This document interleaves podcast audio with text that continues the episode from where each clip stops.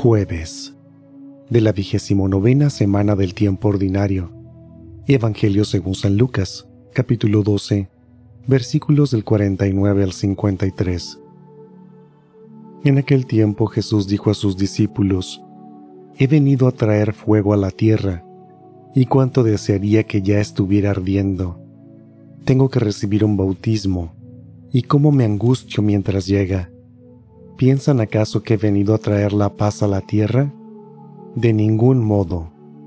No he venido a traer la paz, sino la división.